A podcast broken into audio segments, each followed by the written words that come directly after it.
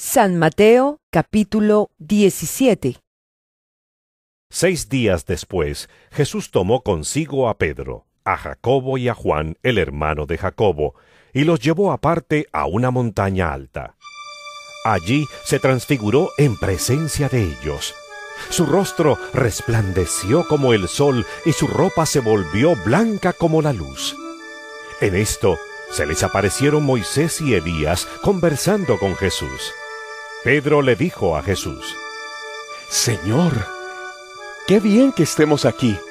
Si quieres, levantaré tres albergues, uno para ti, otro para Moisés y otro para Elías. Mientras estaba aún hablando, apareció una nube luminosa que los envolvió, de la cual salió una voz que dijo, Este es mi Hijo amado. Estoy muy complacido con él. Escúchenlo. Al oír esto, los discípulos se postraron sobre su rostro aterrorizados. Pero Jesús se acercó a ellos y los tocó. Levántense, Les dijo, no tengan miedo. Cuando alzaron la vista, no vieron a nadie más que a Jesús. Mientras bajaban de la montaña, Jesús les encargó, No le cuenten a nadie lo que han visto, hasta que el Hijo del Hombre resucite. Entonces los discípulos le preguntaron a Jesús, ¿Por qué dicen los maestros de la ley que Elías tiene que venir primero? Sin duda Elías viene y restaurará todas las cosas.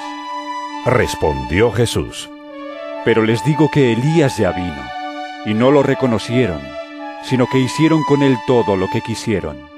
De la misma manera va a sufrir el Hijo del Hombre a manos de ellos. Entonces entendieron los discípulos que les estaba hablando de Juan el Bautista. Cuando llegaron a la multitud, un hombre se acercó a Jesús y se arrodilló delante de él. Señor, ten compasión de mi hijo. Le dan ataques y sufre terriblemente. Muchas veces cae en el fuego o en el agua. Se lo traje a tus discípulos, pero no pudieron sanarlo. Ah, generación incrédula y perversa. Respondió Jesús, ¿Hasta cuándo tendré que estar con ustedes? ¿Hasta cuándo tendré que soportarlos?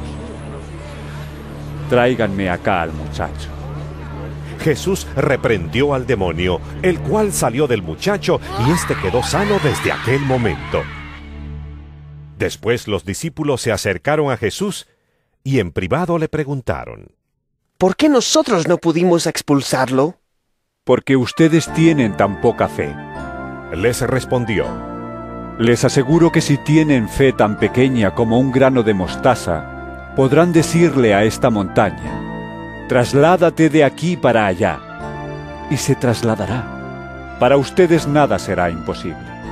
Estando reunidos en Galilea, Jesús les dijo, El Hijo del Hombre va a ser entregado en manos de los hombres.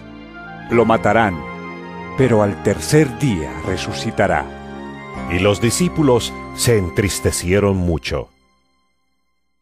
Cuando Jesús y sus discípulos llegaron a Capernaum, los que cobraban el impuesto del templo se acercaron a Pedro y le preguntaron, ¿Su maestro no paga el impuesto del templo? Sí, lo paga. respondió Pedro. Al entrar Pedro en la casa, se adelantó Jesús a preguntarle, ¿Tú qué opinas, Simón? ¿Los reyes de la tierra a quiénes cobran tributos e impuestos? ¿A los suyos o a los demás? ¿A los demás? contestó Pedro. Entonces los suyos están exentos. Le dijo Jesús, Pero para no escandalizar a esta gente, vete al lago y echa el anzuelo. Saca el primer pez que pique, ábrele la boca y encontrarás una moneda. Tómala y dásela a ellos por mi impuesto y por el tuyo.